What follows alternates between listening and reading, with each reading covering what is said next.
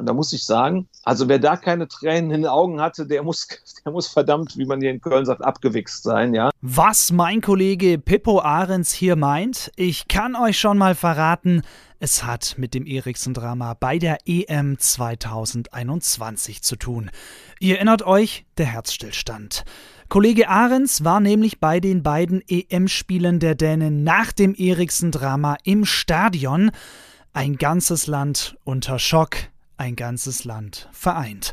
Insider-Infos von einem, der damals vor Ort war. Philipp Ahrens nimmt uns mit zu den beiden Spielen nach dem Eriksen-Drama bei der EM gegen Belgien und Russland und er erklärt, warum das die bisher besten Fußballspiele seiner Reporterkarriere sind. Ich bin Chris Höp. Stammplatz. Dein täglicher Fußballstart in den Tag. Mein Kollege Philipp Pippo Ahrens jetzt zugeschaltet und ich freue mich sehr, dass er sich heute die Zeit nimmt für diese Stammplatzfolge. Pippo, grüß dich. Ja, good day, good day, würde man auf Dänisch sagen. Hallo, hallo, schönen guten Tag. Ja, du deutest es schon an. Du hast eine krasse Connection zu Dänemark über deine Familie. Vielleicht kannst du da einmal auch unsere Zuhörer abholen und ins Bild setzen. Ja, sehr gerne. Also meine Mutter die lebt seit äh, 1983 nördlich von Kopenhagen. Die ist in zweiter Ehe mit einem Dänen verheiratet und ja, ist meine zweite Heimat. Bin halt quasi mit äh, neun Jahren das erste Mal dann da oben gewesen und bin aufgewachsen mit der dänischen Fußballgeneration Danish Dynamite, die yes. also 1984 dann äh, die Europameisterschaft in Frankreich im Sturm erobert hat und leider ja im Halbfinale ganz knapp im Elfmeterschießen an Spanien gescheitert ist und dann 1986 in Mexiko äh, sich erstmals zu einer Weltmeisterschaft qualifiziert hatte. Und 1988 hatte ich das große Glück, dann als 14-Jähriger damals hier in Köln im alten Müngersdorfer Stadion mit meinem Vater zwei Sitzplatzkarten zu bekommen für das Spiel, das letzte Gruppenspiel der Euro 88. Da war Dänemark schon hoffnungsloser Gruppenletzter, aber wir haben vor 60.000 Zuschauern das 0 zu 2 gegen Italien sehen können. Und das war ein tolles Erlebnis damals, muss ich ganz einfach sagen, weil wenn man halt so eine Verbindung halt dann dazu hat, ja, ähm, klar. war das toll. Und was danach gekommen war, da werden wir sicherlich jetzt ja gleich noch drüber sprechen. Ja, absolut. Also ich war tatsächlich einmal mit meiner Familie in Dänemark im Urlaub. Da ist meine Dänemark-Verbindung das Legoland, weil, hm. weiß ich noch, das war ein toller Geburtstag. Und äh, da ich ja selber Torwart gespielt habe, bin ja Baujahr 87, also die ganzen Teams, die du jetzt genannt hast, die kenne ich nur von Erzählungen, aber Peter Schmeichel natürlich noch als Keeper. Ja, als Kind wollte ich immer sein wie Peter Schmeichel und nicht wie Oliver Kahn. Hm. Das fand mein Vater immer interessant. Genau, wir kommen jetzt zu dieser, ja, sehr emotionalen und auch, ja, ein bisschen traurigen EM 2021 für Dänemark gegen Finnland. Ihr erinnert euch vielleicht im Parkenstadion, ich hole euch noch mal kurz ab. Für mich persönlich die schlimmste Szene bei dieser EM, Christian Eriksen, der da gegen Finnland einen Herzstillstand erleidet. Ganz, ganz schlimme Szenen. Ihr werdet es alles noch im Kopf haben, ist noch nicht so lange her. Und ganz interessant, Pippo, du warst da noch nicht in Dänemark, du warst noch nicht in Kopenhagen, sondern du warst noch als EM-Reporter in Rom und hast es da gesehen, richtig? Richtig, ich war äh, eingeteilt für die italienische Nationalmannschaft in Rom und sollte also auch die komplette Vorrunde eigentlich in Rom bleiben. War am Abend vorher, war ja das tolle Eröffnungsspiel gegen die Türkei, wunderbar eine Eröffnungsfeier. Das erste Spiel wieder vor großer Kulisse ähm, nach Corona. Ja, am anderen Tag äh, spielte dann Dänemark gegen Finnland, was mich aus zwei äh, Gründen sehr interessierte. Natürlich als großer Liebhaber der dänischen Nationalmannschaft, aber auch bei Finnland äh, Lukas Radetzky, äh, der Leverkusener Keeper. Ich betreue ja bei Bild äh, Bayer Leverkusen und auch genau. damals äh, Joel Poyampalo, ähm, der Stürmer. Also es waren zwei Finnen äh, dabei. Ähm, wo ich ein sehr äh, großes Auge drauf geworfen hatte, was sie machen. Und zwei Tage vor der Europameisterschaft hat Lukas Radetzky mir noch ein Interview gegeben und sagte, dieses Spiel wird das emotionalste Spiel meiner Karriere. Da muss man wissen, Radetzky hatte davor zu Eintracht Frankfurt kam, hatte er ja mehrere Jahre in Dänemark gespielt, erst in Esbjerg und dann in, äh, bei Brøndby, also er hat in Kopenhagen gelebt und dieses Stadion kannte er natürlich als äh, großer Rivale des FC Kopenhagen und, und, und Brøndby. Also es war eine ganz interessante Verbindung, die zu diesem Spiel halt war. Da bei mir im Hotel ähm, es leider kein Sky Italia gab, die das äh, Spiel übertragen hatten, äh, bin ich dann äh, in die Stadt gegangen. Es war übrigens die erste Möglichkeit, dass ich überhaupt was von Rom gesehen hatte, nach ein paar Tagen. okay. Und es, es blieb auch das einzige Mal an, auf der Piazza del Popolo äh, waren Großbildschirme aufgestellt. Mhm. Ich saß also da und ähm, guckte das Spiel. Es war eigentlich, muss man sagen, ein relativ langweiliges Spiel. Und habe dann irgendwann mal ein bisschen weggeguckt und auf einmal hörte ich nur Schreie äh, ähm, um mich herum und guckte auf die Leinwand und man sah sofort, da ist einer umgefallen. Ja, ja. und äh, man hat dann sehr schnell gemerkt, oh, das ist was ganz Schlimmes. Als es dann zu sehen war, dass Eriksen es war, reagierten auch die Italiener sehr, sehr, sehr bestürzt, weil Christian Eriksen gerade äh, bei Inter Mailand genau. italienischer Meister geworden war und eine gute Rolle da gespielt hat. Ja, und das dann in den äh, Minuten und Stunden danach war, das hat ja die ganze Welt wirklich in Atem gehalten. Ja, man kann nur sagen, Gott sei Dank ist es so ausgegangen, wie es ausgegangen ist. Und wenn man sieht, wie dieser Kerl, wie dieser junge Mann zurückgekommen ist auf den Fußballplatz. Absolut. Und eigentlich ja, der war ja immer ein fantastischer Fußballer, aber das ist ja auch dann, das ist jetzt fast schon kitschig zu sagen, äh, das heißt, hätte Hans Christian Andersen äh, gar nicht anders schreiben können. So ein Märchen, der kommt dann gegen, äh, gegen die Niederlande äh, wieder zurück aufs Feld, in dem Stadion, wo er ja auch gespielt hat bei Ajax und schießt mit seinem ersten Ballkontakt ein Tor in der Nations League. Das, sind, das ist der absolute Wahnsinn gewesen. Ja, und äh, relativ schnell äh, kamen dann auch dann natürlich die Anrufe aus der Redaktion. Ähm, genau, und dann musstest du eigentlich schnell die Koffer packen, ne? Ich musste wirklich Hals über Kopf die Koffer packen. Die Ansage war, du musst nach Kopenhagen. Das ist im ersten Moment ist das eine Ansage, die, klar, die nimmst du so, aber wir waren im, in der Hochzeit von Corona. Das heißt, das Stimmt. war alles gar nicht so leicht. Das war gar nicht mhm. so leicht, weil aus verschiedenen Ländern konnte man nicht so einfach einreisen, sondern man hätte dann in Quarantäne gemusst. Das ähm, Glück war es so, dass aus Italien es kein Problem war, nach Dänemark einzureisen.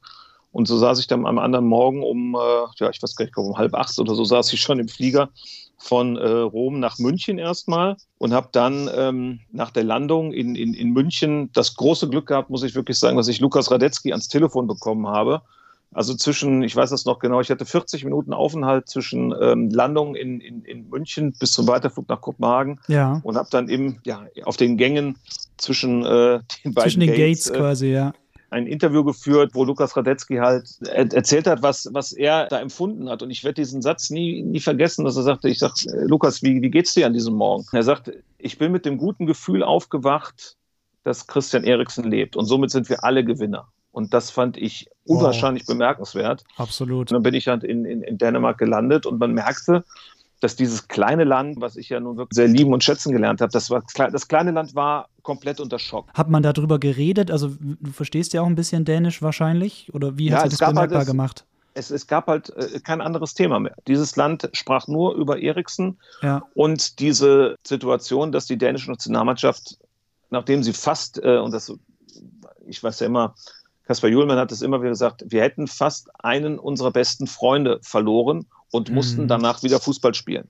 Das ja. war eine unfassbare äh, Drucksituation und ähm, die dänische Nationalmannschaft ist immer in, in Helsingør untergebracht. Das ist 50 Kilometer nördlich äh, von Kopenhagen. Und das ist genau, kann man sagen, in der, in der, auf der Mitte dazwischen lebt meine Mutter. Und somit war das auch wirklich wie, wie so ein Heimspiel für mich. Das war wirklich Homeoffice, äh, was nicht geplant war. Ja, ja das glaube ich. Und deine Mama hat sich auch gefreut ja, wir hatten uns anderthalb Jahre durch Corona nicht gesehen und so ja. kam es dann halt äh, dazu.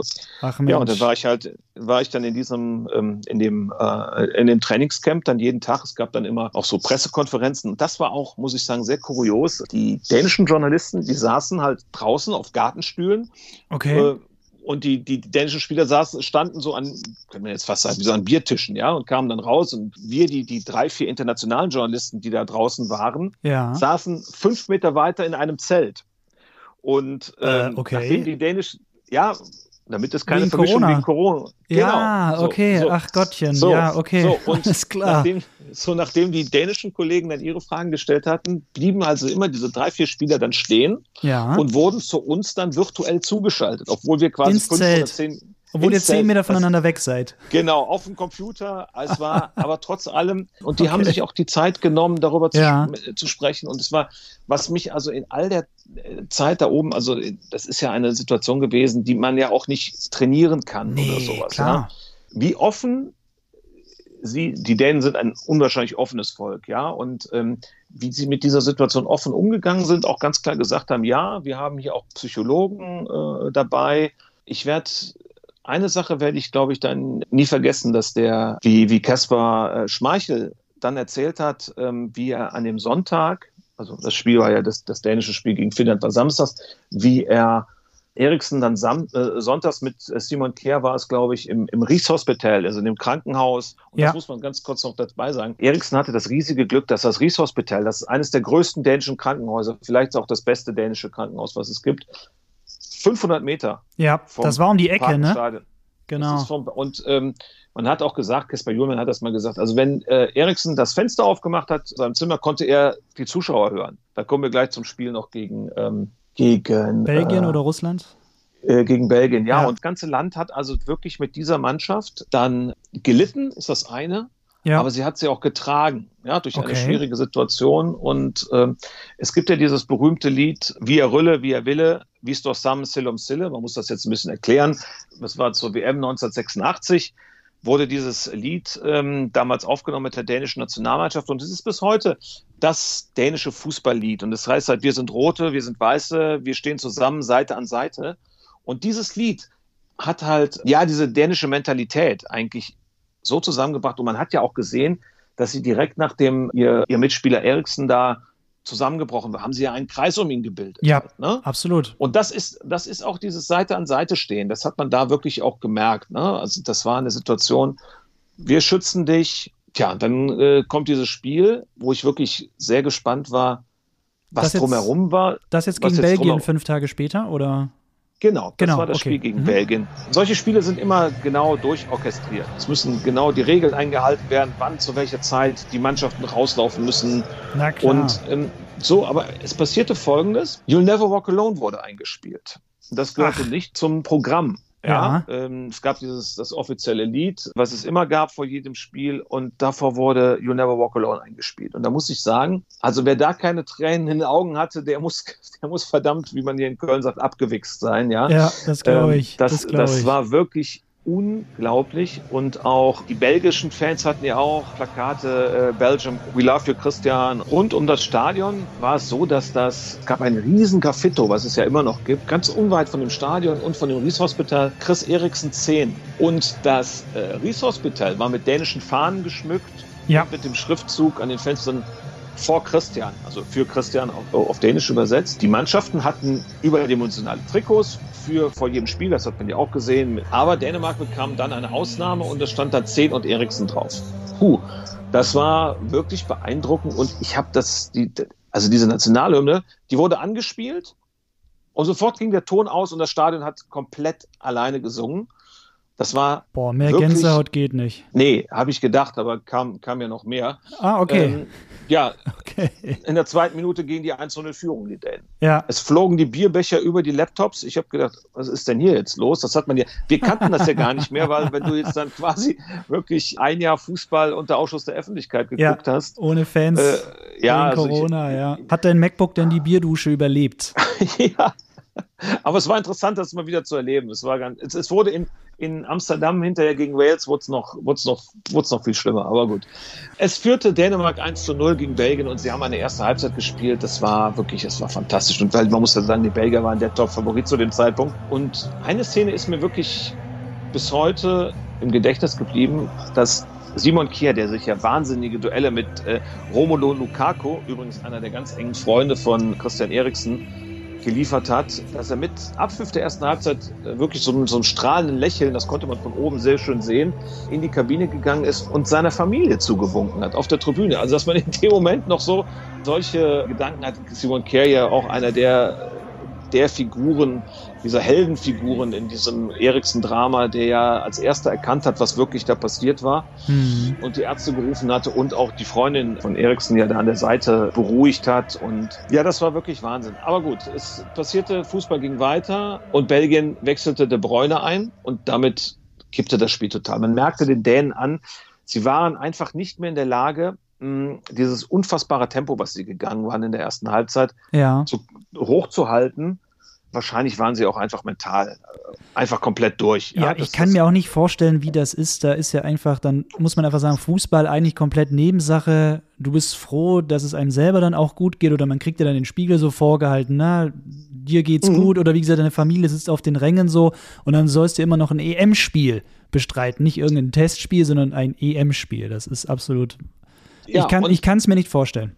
Das Spiel ging 1 zu 2 aus. Und ähm, was halt interessant war, es gab noch in der zehnten Minute eine, ja, eine Ehrenminute äh, Applaus. Der Schiedsrichter hat das Spiel unterbrochen.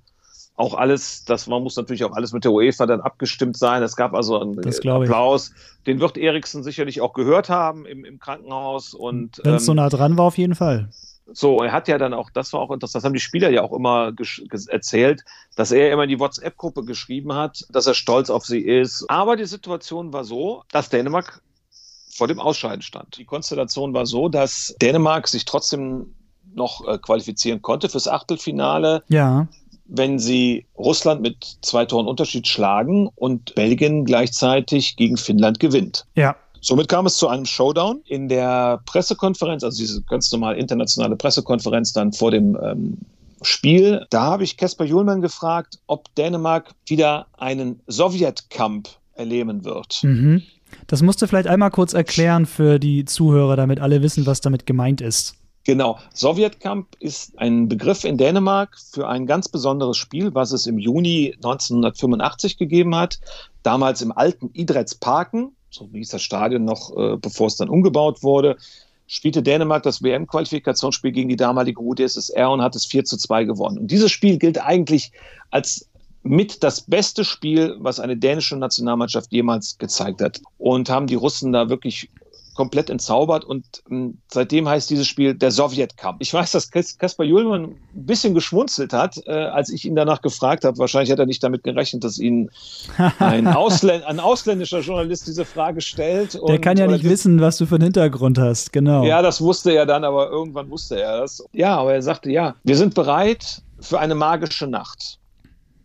Oh, das war eine Ansage, ne? Absolut. Und die magische, und die magische Nacht kam. 4 zu 1. Kam. 4 zu 1. 4 zu 1. Es war wirklich, ähm, es waren noch mehr Zuschauer dann zugelassen als beim Spiel gegen Belgien. Belgien. Ich glaube, ich glaub, gegen Finnland waren es 16.000, gegen Belgien 23.000 und es wurden dann 25.000 Zuschauer rein. Ne? Also das Ganze, es war wirklich ein, ein, ein, rund um dieses Stadion war es war wie so ein rot-weißer Schwarm. Ne? Also es ja. war eine ganz, ganz ähm, große ähm, Euphorie und man hatte gemerkt, Dänemark hat diesen Schock alle wussten, es geht Eriksen gut. Dänemark hatte diesen Schock überwunden und das war ganz wichtig. Und da war auch dieses, ähm, dieses Tor, um nochmal darauf zurückzukommen, dieses Tor von, von Yusuf Paulsen gegen Belgien, das war wie eine Erlösung. Es war wie eine Befreiung für dieses Land nach wirklich Tagen äh, der Sorge und der Angst um ähm, einen der beliebtesten äh, Menschen dieses Landes. Man muss ja jetzt nicht so sagen Sportler. Christian Eriksen ist auch äh, einfach eine ganz, ganz große äh, Figur in diesem Land. Es, es, es war also wirklich Vorfreude und Hoffnung da. Ne? Und es, man merkte aber auch, dass die Mannschaft schon nervös war. Die Russen hatten eine relativ große Chance ganz am Anfang und die Russen hatten ja selber äh, mit drei Punkten, mit einem Sieg wäre klar gewesen, da sie die Finnen besiegt hatten auch. Sie hatten wirklich große Chancen, äh, selber noch ins Achtelfinale zu kommen und ähm, Dänemark tat sich sehr, sehr schwer. Und dann war es äh, Mikkel Damsgaard, der ja so die, die Entdeckung dieses Turniers war, der kurz vor der Halbzeit mit einem sehr, sehr schönen Schuss in den Winkel dieses Stadion zum ersten Mal komplett äh, auf acht drehte. Und somit ging es, ging es also dann in die Pause mit 1 zu 0. Aber äh, Belgien, Finnland stand 0-0. Und somit wäre in dem Fall Finnland weitergekommen. Und kurz nach der Pause haben die Russen sich einen unfassbaren Abwehrfehler geleistet. Und Paulsen erhöhte auf 2-0. Die Bierbecher flogen und auf einmal, also das war, das war Wahnsinn. Nicht jeder Live-Ticker ist schnell, ne? das ist, kommt ja auch dabei. Auf einmal hieß es, Belgien führt. Belgien ja. führt 1-0. So, ein Riesenjubel in diesem Stadion. Und plötzlich passiert Folgendes. In dem Moment kriegt Russland einen Elfmeter. Einen absolut unberechtigten Elfmeter. Trotz Videobeweis gab es den Elfmeter. Ja. Die Russen verwandeln es passiert gleichzeitig, das Tor von Belgien wird aberkannt, also steht es 0-0. Also, Konstellation unverändert, ging Belgien dann auch in Führung und die Zuschauer haben die Dänen halt nach vorne getrieben. Und dann passierte ähm, Folgendes. Dänemark drückte und drückte, hatte riesen Chance und in dieser, ich würde sagen, fast, ob es ein Verzweiflungsschuss war, Andreas Christensen legte alles rein aus ungefähr 18 Metern und das war ein äh, ein Schuss wie, wie, wie ein Strich und der schlug in dem russischen Tor an und in diesem Moment bebte wirklich, ich habe das noch nie erlebt in einem Fußballstadion, dass ein Reporterplatz vibriert hat, ja, das war wirklich wie bei einem Erdbeben. Wahnsinn. So ähnlich, es war so ein bisschen so, ja. ja. Und auch da, Krass. ja, da, da muss ich ganz ehrlich sagen, nach diesen Tagen, man hat das ja auch so alles mit, miterlebt, da ist es mir wirklich eiskalt runtergelaufen. Das war eine Erlösung für alle da. Und kurz darauf nahm das seinen Lauf. Belgien erzielte das 2 zu 0 und äh, Joachim Mähle von, von Atalanta unnachahmlich ging über die linke Seite, äh, macht einen Haken nach innen und setzt dann äh, mit rechts das äh, 4-1 unten rein. Ja, da war wirklich alles, alles zu spät. Das Spiel war zu Ende, aber Julman ähm, hat seine Mannschaft in den Kreis geführt und drumherum tobte alles, aber er hat gesagt, wartet, wartet, weil Belgien gegen Finnland war noch nicht vorbei. Mhm. Belgien, Finnland war noch nicht vorbei. Das dauerte noch so zwei, drei Minuten und dann kam das und dann sind sie dann alle wirklich äh, rumgerannt und ich glaube, Jüllmann ist, ich habe das mal gezählt, der ist irgendwie vier Ehrenrunden gelaufen. An dem, an der fiel halt Abend. halt unmäßig wahrscheinlich was von seinen Schultern ab, ne? Also ja, wie gesagt, das ja, ist, ja, ist ja so eine Situation, wie du vorhin schon meintest, man kann sich auf sowas nicht vorbereiten. Es geht Nein, einfach nicht. Das hat auch der Lukas Radetzky gesagt. Du, kann, sagt, du kannst Elfmeterschießen trainieren, du kannst das und das trainieren, aber so eine Situation, die kann ja keiner. Das kannst du nicht üben. Ja, am Ende äh, gewann Dänemark dieses Spiel und es war wirklich diese magische Nacht, die es dann gab, die Julman ja auch angekündigt hatte.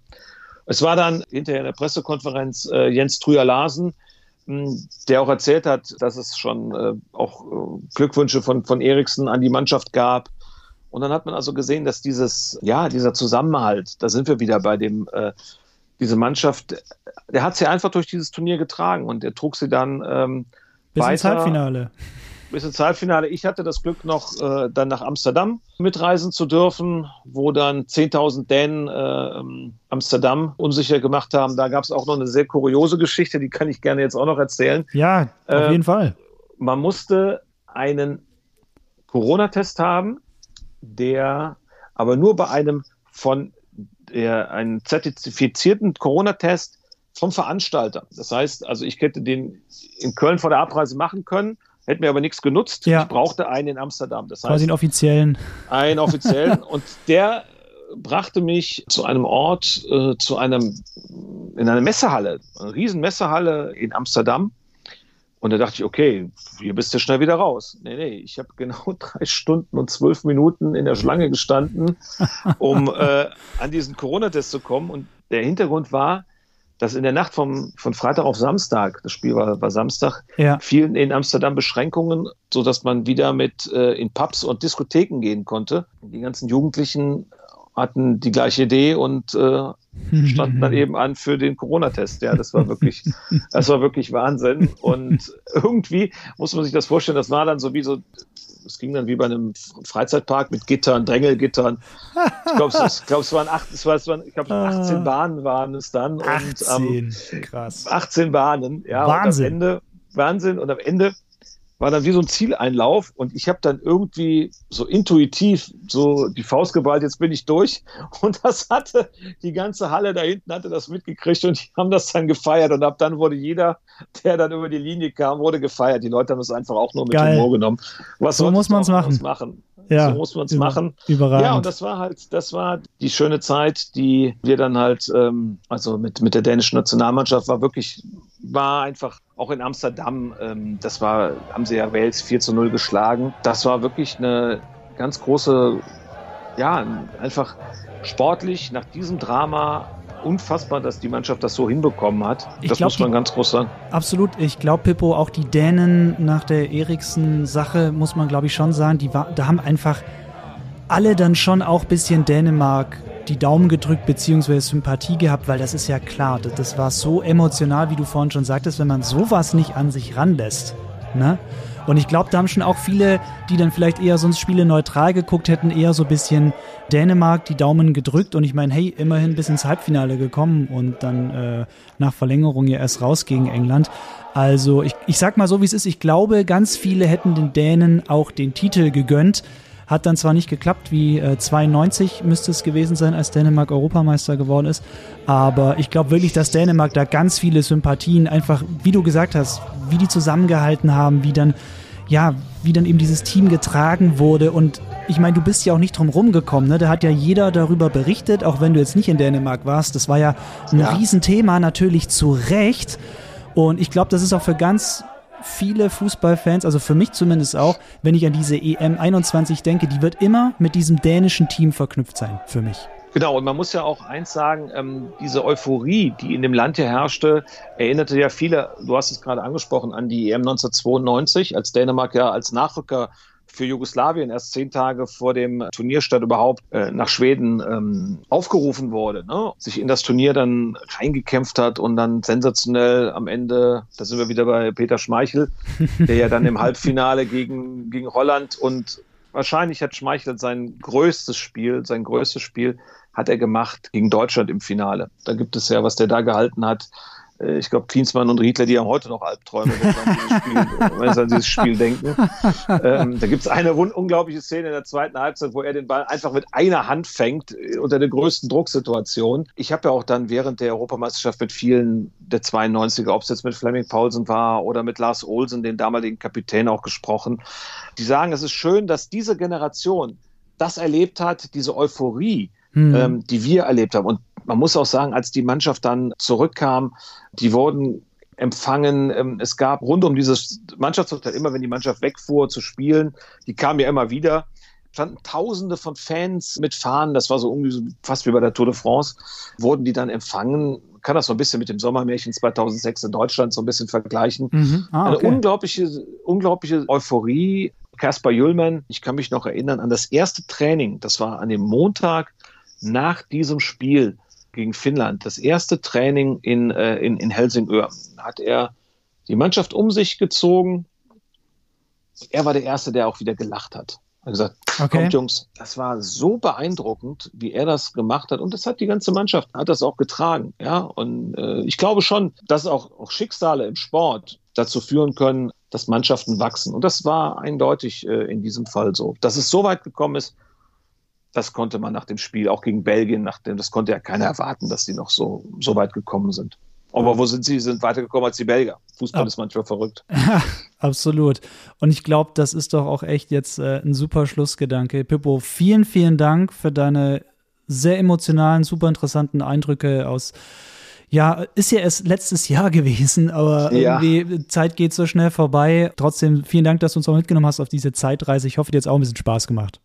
In Dänemark würde man sagen, de war solid. Das war äh, gerne geschehen und äh, es hat mir großen Spaß gemacht. In Dänisch würde man sagen, Pogensyn, auf Wiedersehen und. Genau, dann sage ich jetzt Pogensyn, wenn ich das richtig ausspreche. Pogensyn, ja. Oder alles Favell. Klar. Einfach Favell ist am einfachsten. Favell, alles klar. Dann Pippo Favell. Vielen Dank. Mange Tag. Stammplatz. Dein täglicher Fußballstart in den Tag.